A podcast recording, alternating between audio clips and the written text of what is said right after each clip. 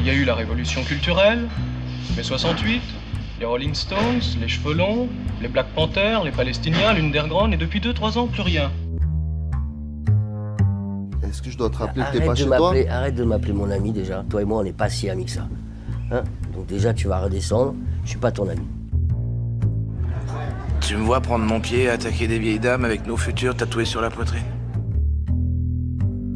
Je comprends rien de rien à ce qui se passe. T'as qu'à voir à la télé, les mecs, ils ont pas de ventre. On sait même pas s'ils chient. Mais célébrer, vous- pourquoi vous voulez célébrer le cinéma? Parce il, est, il est pas assez célèbre déjà? Ou il l'est plus assez? Bonjour, bonsoir et bienvenue à tous dans ce nouvel épisode du podcast L'Eclipse. Alors, cette semaine, je suis en compagnie de Elric. Comment ça va, Elric? Ça va, ça va. De Vincent Renard. Comment ça va, Vincent? Très bien, merci. Et de Snack. Comment ça va, Snack? Ça va très bien et toi? Nickel, merci. Alors, comme vous avez pu le lire dans le titre de l'émission, on va s'attaquer au- à Ferrari, le dernier film de Michael Mann.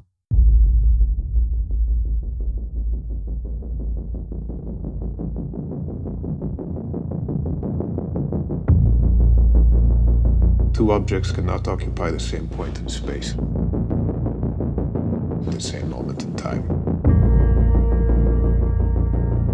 The corner races at you. You have perhaps a crisis of identity. Am I a sportsman? Or a competitor?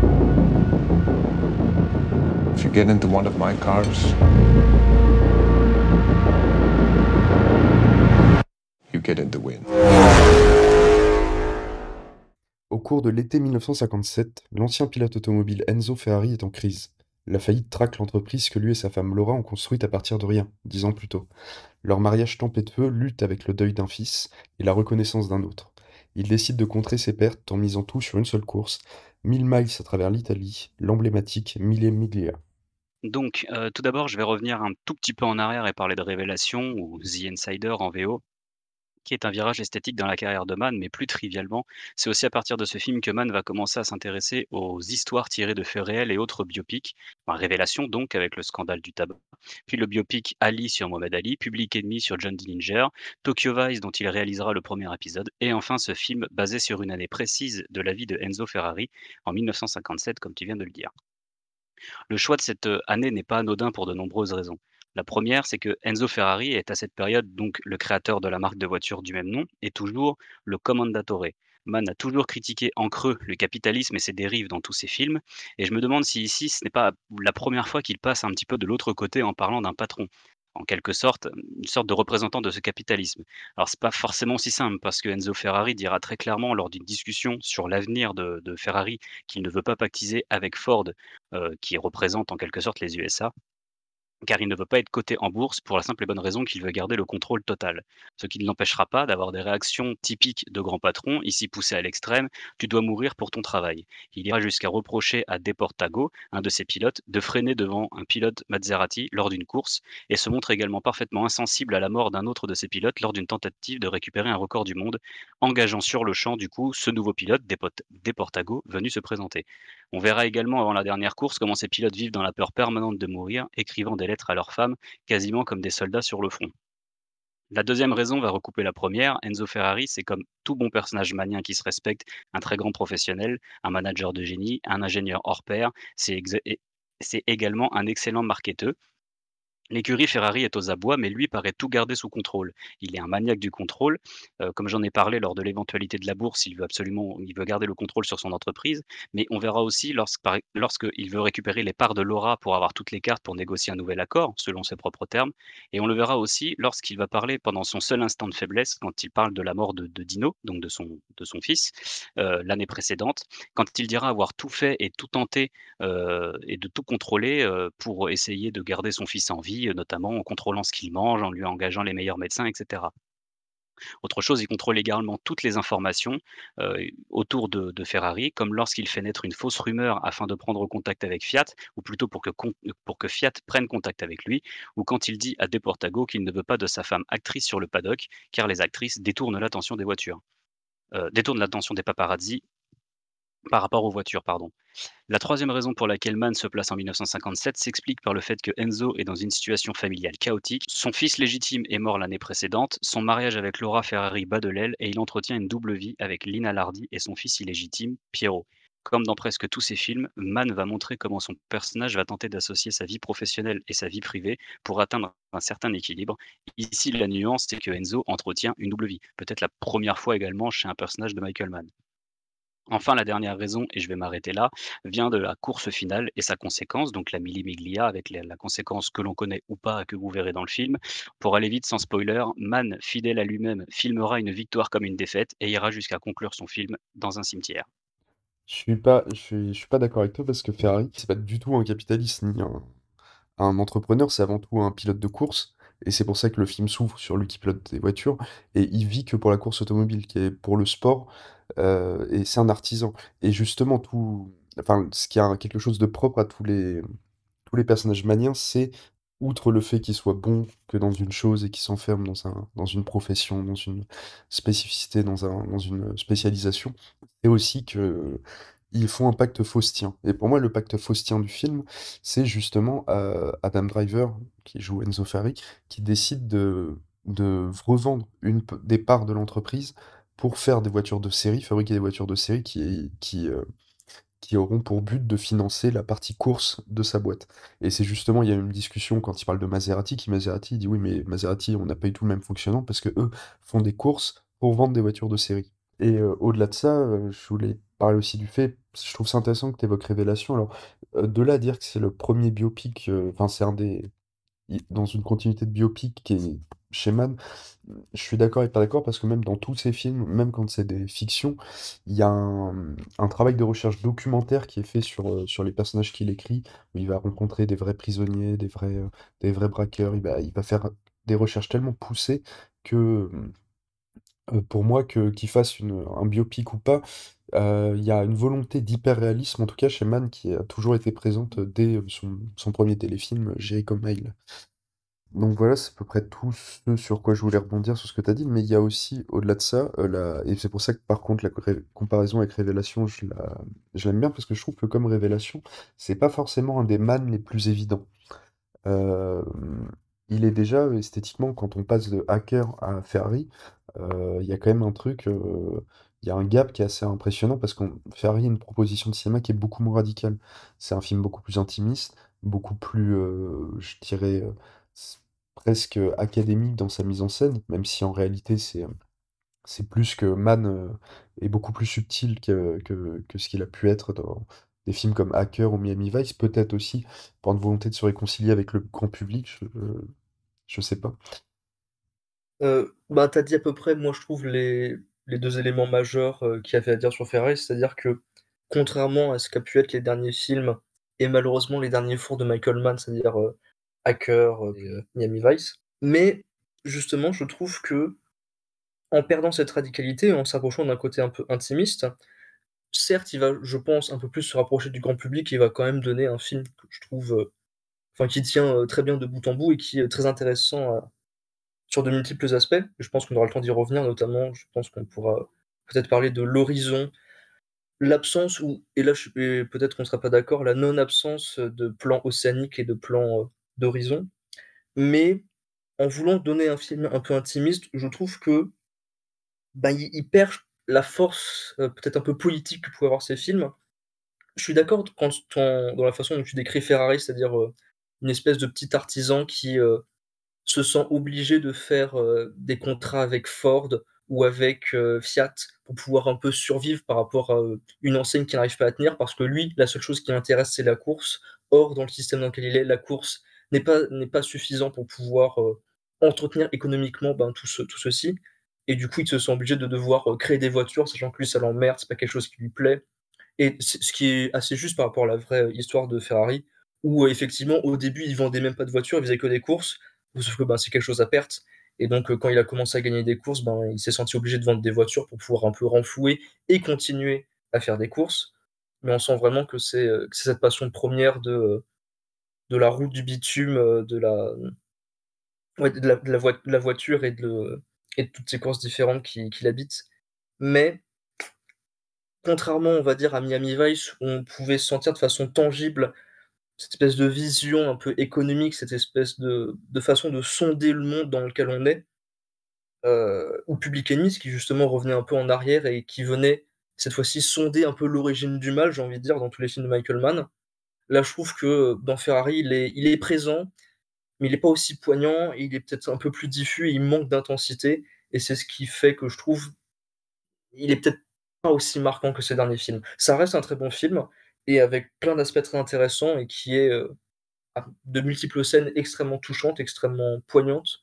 Mais voilà, je trouve que le fait de, de se rapprocher de ce que tu as dit justement, une intimité, ben, il perd en intensité.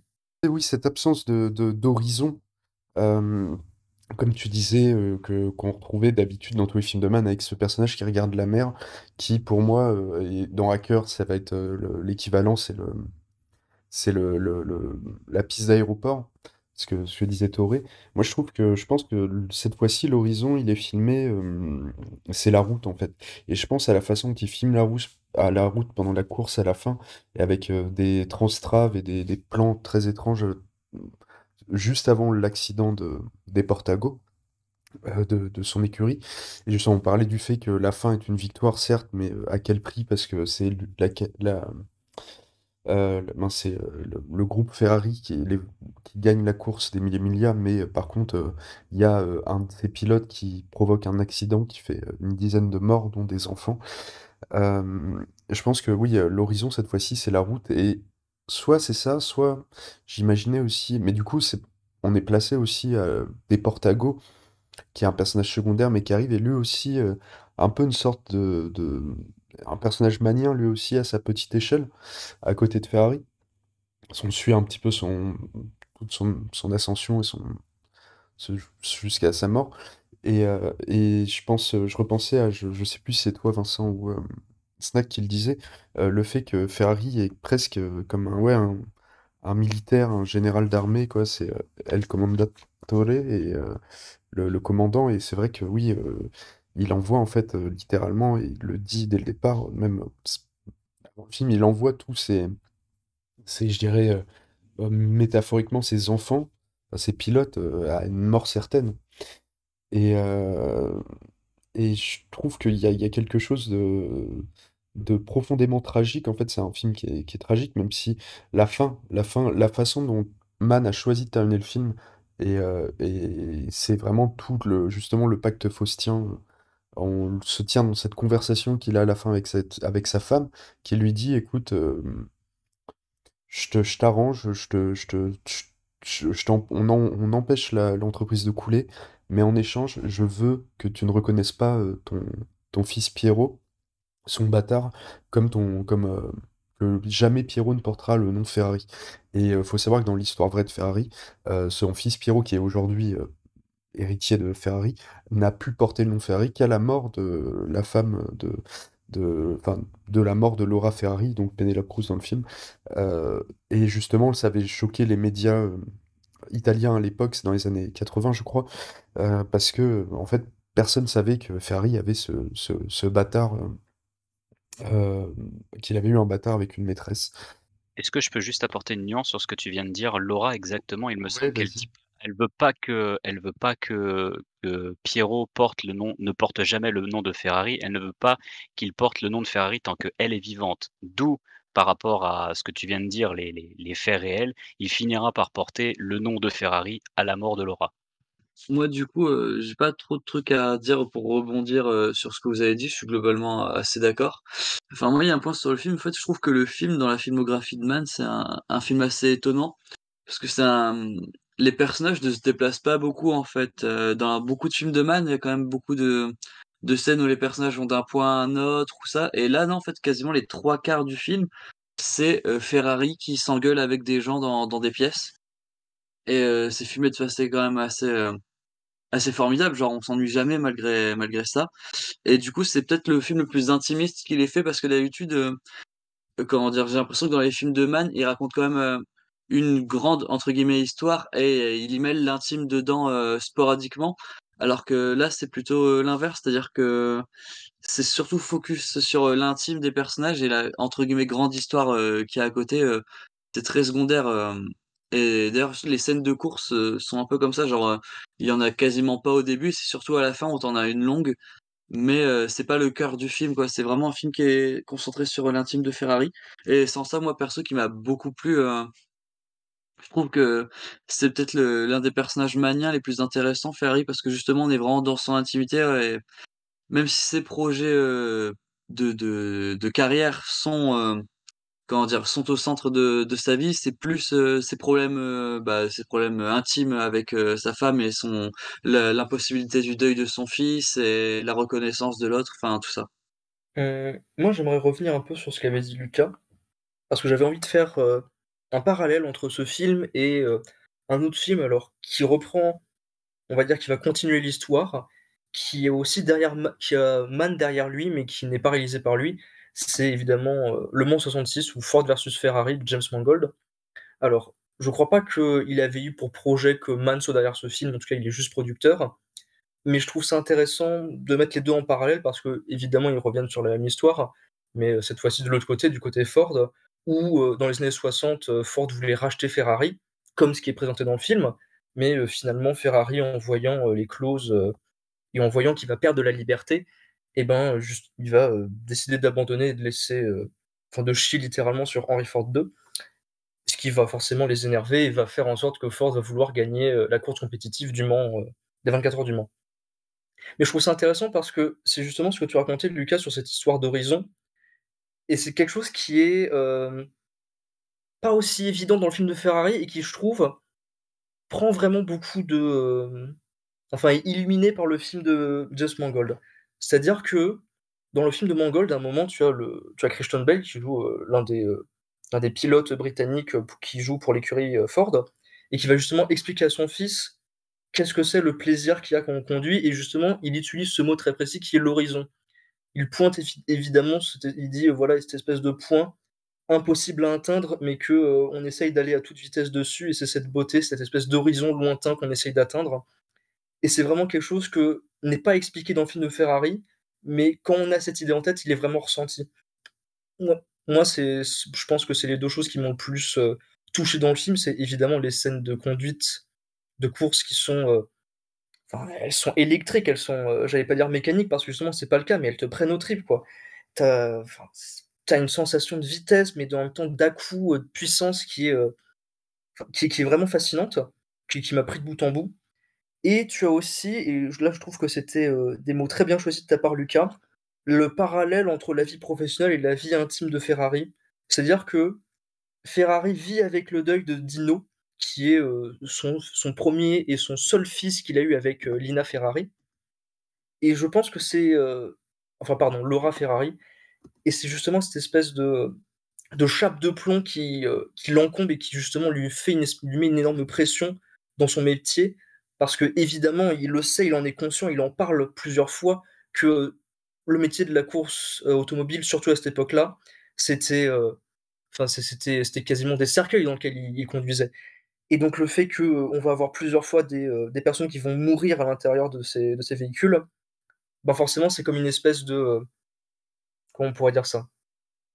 D'ombre qui poursuit Ferrari où évidemment, il s'est plongé dans son dans dans dans sa passion qui est la course automobile, mais en se plongeant là-dedans, il ne peut que replonger aussi dans le deuil de son fils et du coup dans, ce qui va être, les problèmes qu'il a avec sa 1re femme Laura et qui va aussi conduire à d'autres problèmes avec sa 2nde femme, heu heu, Linda Lina pardon et son et son fils, heu, illégitime Piero et je trouve que le moment enfin, heu, le moment que j'ai trouvé le plus touchant dans le film, c'est après l'accident de des Portago.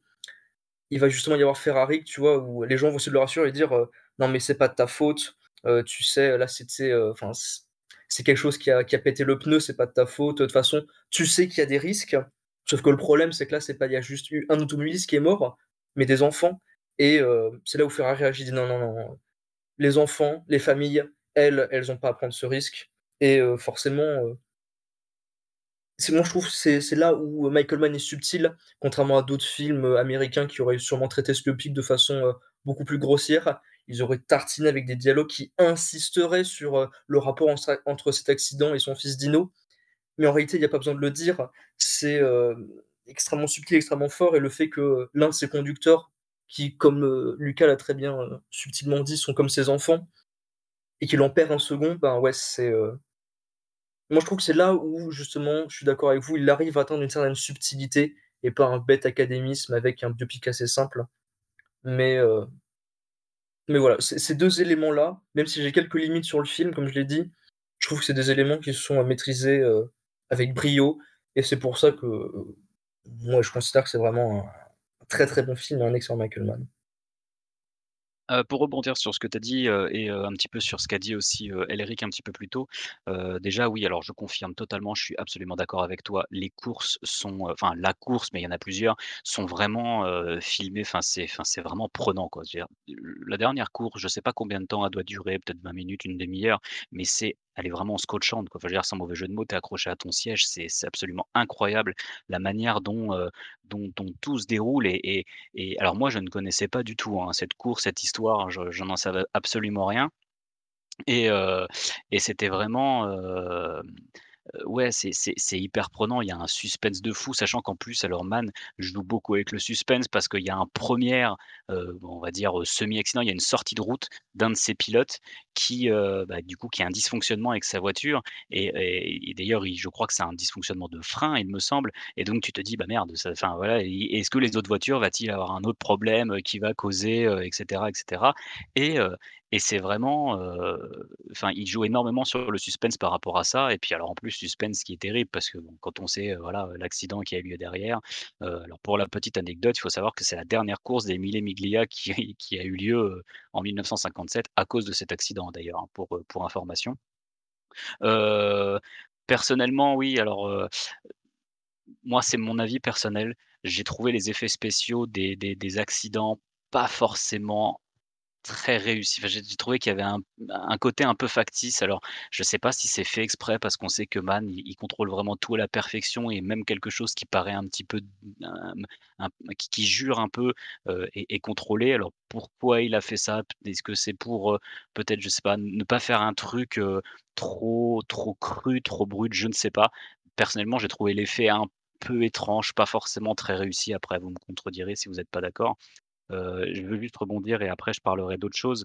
Heu, quand vous parlez du fameux plan océanique, Lucas, à un moment donné, tu dis: «C'est peut-être, un plan par rapport aux routes, par rapport à la course». Je suis plutôt d'accord avec ça, dans le sens où en plus lorsqu'il fait, vous savez, au moment où il veut récupérer le record, avant, l'accident de son premier pilote, il y a un plan justement très similaire à tous ces plans océaniques où la caméra est derrière la tête de Enzo Ferrari qui est vraiment en en très gros plan avec, justement l'horizon, enfin sa tête est enfin, comment expliquer? La profondeur de champ est sur son est sur l'horizon justement et sur la la route et Ferrari en train de regarder justement la voiture partir, au enfin au loin comme ça sur la piste.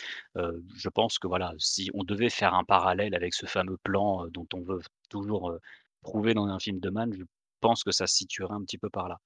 Heu et chose dernière chose pardon, je voulais rebondir aussi sur ce qu'avait dit quelque cho heu, sur ce qu'avait dit Elric, heu, par rapport au côté très intimiste de du film. Je suis plutôt d'accord aussi avec ça et d'autant que je pense que c'est la première fois que Mann laisse une part beaucoup plus importante aux femmes, dans dans dans son film Lina, évidemment déjà d'une part, qui représente un petit peu, l'avenir en fait de Ferrari à travers, leur fils, Piero, mais aussi Laura. Laura, c'est vraiment le personnage de la femme, non, pardon, c'est la femme du personnage mannien qui va se rendre compte et qui va, heu, qui va, voir en fait, sa vie s'effondrer devant elle. C'est-à-dire que d'habitude les femmes des personnages, des personnages maniens, les choses s'effondrent autour d'elles et mais on les voit pas forcément, c'est-à-dire qu'on les on les soupçonne parce que les personnages maniens, il leur arrive tout un tas de choses, la mort, la machin, voilà et cetera. Et ben là, non, on va voir Laura qui va découvrir l'infidélité de de d'En de d'Enzo, qui va découvrir, son fils illégitime, qui va aussi, devoir laisser ses parts, dans en fait, elle va tout perdre. C'est-à-dire que c'est vraiment le personnage qui va tout perdre, mais on va montrer à quel point elle perd tout et c'est vraiment du coup un personnage qui est assez touchant et je pense que c'est la 1 fois que tout simplement que que Mann filme une femme de cette manière. Voilà, rien que pour ça, ça peut être intéressant. Après, je sais pas, je sais tout à l'heure, Lucas, tu disais que c'était le film avec révélation le plus dur à à saisir, à comprendre, je sais plus ce que tu as dit exactement. Je sais pas si je suis d'accord là-dessus dans le sens où, je sais pas, un Miami Vice par exemple ou un ou un Public Enemy, j'ai pas trouvé ça si évident que ça à comprendre en fait, à saisir où voulait en venir, heu, Mann. Au contraire, je pense que tu tu comprends là où il veut en venir. Après un 2e revisionnage, un 3e et cetera peut-être. Mais, Miami Vice pour le coup, la 1re fois que je l'ai vu, j'ai pas trop, trop compris, heu, de pas trop compris où il voulait en venir en fait avec ce film. C'est en le revoyant que j'ai vraiment, compris, le le génie qu'était Miami Vice à mon humble avis.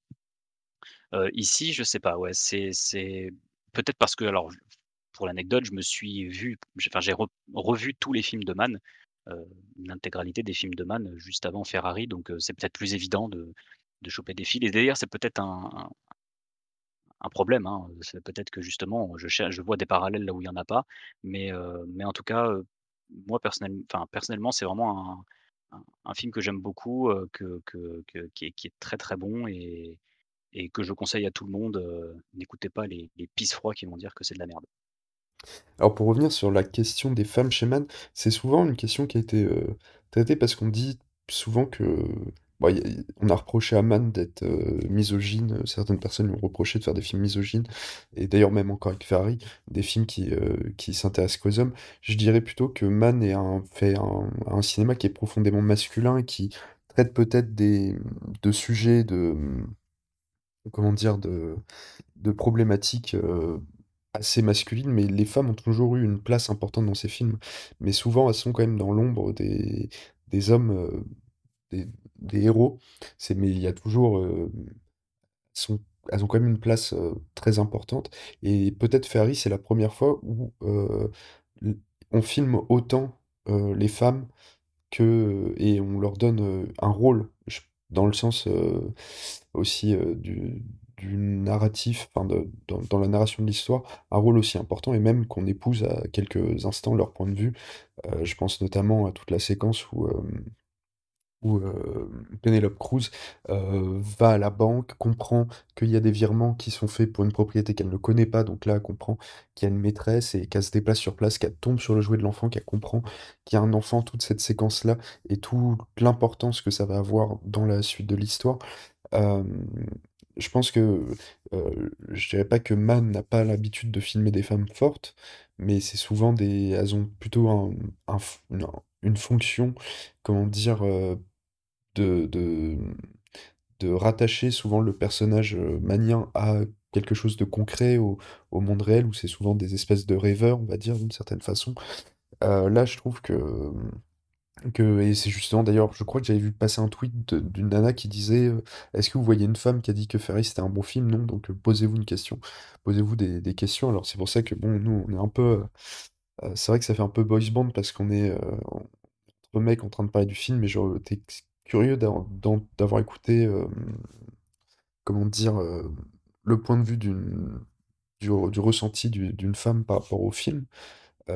Mais je pense que globalement, on est à peu près tous d'accord pour dire que Ferrari, c'est quand même un peu une grosse merde, un gros connard et heu, je veux dire en tout cas, dans ses relations avec les femmes et surtout un gros lâche parce qu'il a il il se retrouve dans une situation, heu, avec une double vie, heu et où il est forcé de faire un choix et il va pas choisir, le comment dire? Il va il va il va il va prendre le choix le moins risqué et surtout, il va pas choisir, heu, l'amour, heu, comment dire? L'amour de son fils, heu, au final, au détriment de de son entreprise. Je mmh, ouais, non, vas-y, si tu veux, je de te dire un truc. Non, je voulais dire, mais du coup, en plus, par rapport à ce que tu viens de dire, encore une fois, je me demande si c'est pas la première fois qu'un personnage de Michael Mann est traité de cette manière-là. Enfin, je veux dire, c'est vrai que comme tu dis, il est vraiment traité comme un connard, un mec qui envoie ses pilotes à la mort, qui trompe sa femme et cetera. Il est prêt à renier l'existence de son fils illégitime, heu, juste pour sauver son entreprise. C'est quand même rare que Mann soit à ce point dur envers un de ses personnages principaux, notamment. Enfin, je veux dire, c'est quand même, heu, c'est curieux. Enfin, c'est à se demander s'il le déteste pas, en fait, heu, finalement. Enzo Ferrari, doit le fasciner, mais il doit le répugner d'une manière ou d'une autre. C'est assez, heu enfin, moi, ça m'a ça m'a vraiment marqué. Heu, je voulais juste et puis après je laisserai la parole à Vincent, heu, je finis juste sur une dernière chose, je voulais parler de la notion du temps. Hem, dans à peu près tous les films de Mann, c'est toujours des films qui sont sur le temps, des personnages qui veulent rattraper le temps perdu, heu et ils veulent aller plus vite que le temps et cetera et cetera. Là, voilà, le temps, c'est littéralement le plus important. Ça va c'est-à-dire que, voilà, les les pilotes, ils veulent être les plus rapides, ils veulent récupérer le record du monde et cetera et c'est vraiment des choses qui, heu cette obsession pour le temps les mènera d'ailleurs à leur perte, hein. C'est-à-dire que tous les pilotes vont mourir, heu, voilà, 2 pilotes vont mourir. Il y a vraiment toute une notion du temps qui est encore, heu, qui est encore, présente dans ce film, et vraiment littéralement, c'est-à-dire avec des chronomètres, des des des choses comme ça, des notions de record du monde, des notions de vitesse et cetera et c'est vraiment, voilà, tout simplement, encore une fois, Mann parle du temps, parle de professionnel, parle de parle de tout ça. On parle souvent d'obsession pour un réalisateur. C'est vrai qu'on on aime bien utiliser ce ces termes un peu galvaudés de, l'obsession du réalisateur. Alors je pense que s'il y a un réalisateur qui a vraiment des obsessions, c'est vraiment Mann parce qu'il en parle dans absolument tous ses films. Alors, je vais revenir sur une chose que je voulais dire un peu en parenthèse, par rapport au tout début du podcast. Après, j'aimerais répondre sur le fait que moi, je suis pas du tout d'accord sur, heu, la vision qu'a Mann et je pense que l'on peut avoir sur Mann dans le film. Mais pour d'abord revenir dans la parenthèse, c'est, heu, je crois que c'est toi, Snack, qui avait dit au début que tu pouvais faire un parallèle entre, heu, le film Ferrari et The Insider: Révélation, notamment par le fait que ça soit un biopic. Moi, je trouve qu'il y a un une façon assez simple de faire un parallèle entre les 2 films et qui va revenir justement entre le côté, académique, subtil en même temps profondément, heu, mannien dans la mise en scène du film et je trouve que ça se ressent par un côté, heu, je vais pas dire un peu Frankenstein, mais, heu, j'ai un peu cette idée quand même. C'est-à-dire que dans Insider, quand même, ce qui choque, c'est, les gros plans du film. C'est extrêmement bien travaillé sur, heu, vraiment un côté oppressif qui vient, heu, vraiment aux abords aux abords des visages, des nuques et des, des personnages et qui, va un peu les désaxer dans leur milieu et je trouve qu'il y a un peu de ça dans Ferrari. Vraiment, on a des espèces de gros plans typiquement, heu, de qu'on pouvait voir dans Révélation, sur ce personnage de Ferrari, de Enzo, de ses 2 femmes, heu, de certains de ses pilotes. Et après on a des plans, heu, on pourrait dire plus académiques, plus simples, heu, plus, plus communs. Et c'est vraiment cette espèce de mélange entre, des fois des plans très radicaux qui vraiment, à part pour un œil un peu expert de Mann, pourraient presque pa paraître un peu bizarres et ces plans, on va dire, plus grand public, plus plus simples et je pensais que c'était, heu, peut-être, heu, un petit aspect à rajouter ouais, ce ce rapport, on va dire, au visage qu'il y aurait dans le film de Ferrari que j'ai pas trop que j'ai pas trop creusé je saurais même pas s'il y aurait quelque chose à trouver là-dedans, mais en tout cas, c'est quelque chose qui m'avait un peu choqué, enfin qui m'avait interpellé, on va dire plutôt. Maintenant sur comment vous prenez Ferrari, alors moi je suis vraiment pas d'accord avec, la façon dont vous le décrivez. Je trouve que ça va justement avec un peu, le pacte faustien dont tu disais Lucas, mais mais mais dans une espèce de situation, heu, un peu brinque-ballante. C'est-à-dire que Ferrari est avec sa 1re femme avec lequel il a eu un enfant, avec lequel il s'est bien entretenu, mais qui, heu, je sais pas, en tout cas, la situation a fait qu'ils ont créé une entreprise ensemble, Ferrari, mais ça fonctionne pas et donc il va, ben, tromper sa femme, ça en l'occurrence, oui, heu, on peut le blâmer. Mais voilà, après il va perdre son enfant, il va en avoir un autre illégitime et il va du coup devoir gérer entre sa femme qui est actionnaire et du coup il peut pas juste se barrer parce qu'elle pourrait juste ruiner la source de sa passion et heu, son véritable amour qui est, heu, son autre femme avec, heu, un autre de ses enfants qui qui tu sens qu'aussi qu'il a une, une relation père-fils, très subtile, très tendre, très touchante et que, il se sent un peu écrasé. C'est-à-dire que ces 2 femmes symbolisent à la fois le côté professionnel, le côté, sa profession, dans le sens le plus strict et son côté familial et que, ben, les 2 rentrent en conflit et que malheureusement il il va devoir choisir et c'est quelque chose qu'il ne peut pas faire et c'est là, en l'occurrence, où vraiment moi j'arrive à rentrer en empathie avec Ferrari quand bien même, heu et c'est le cas dans tous les films de Michael Mann, c'est pas des personnages, heu, comment on pourrait dire ça? Parfaits, c'est, heu, voilà, il doit il va devoir choisir entre enfin, il est un peu brut, il peut, avoir des réactions un peu de de con.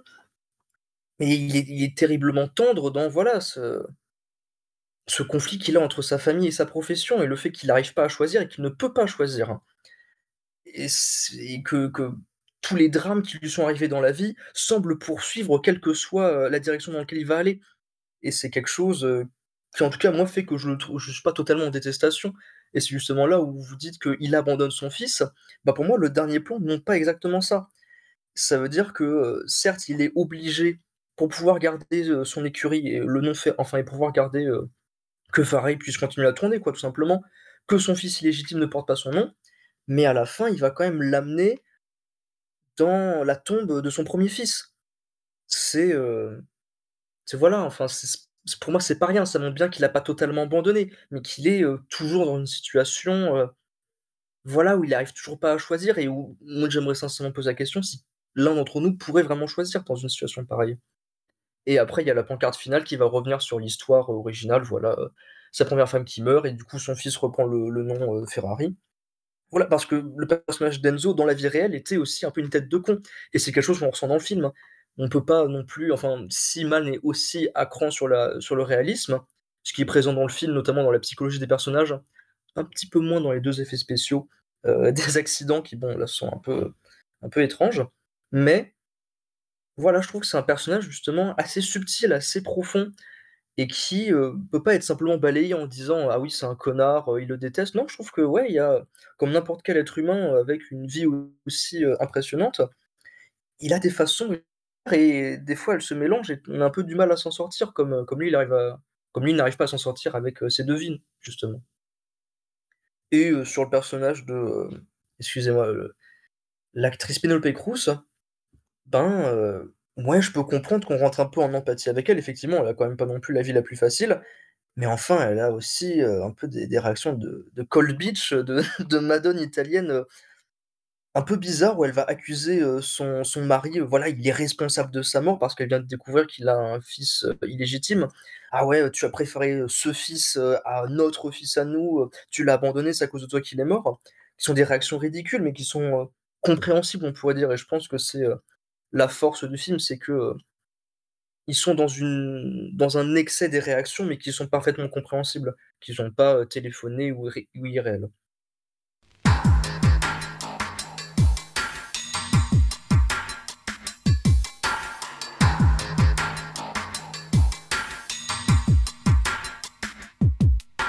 Rouge est ta couleur,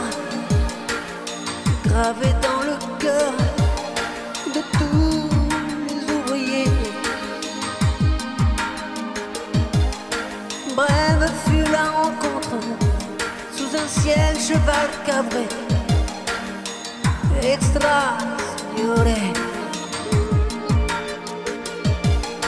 Extra signore.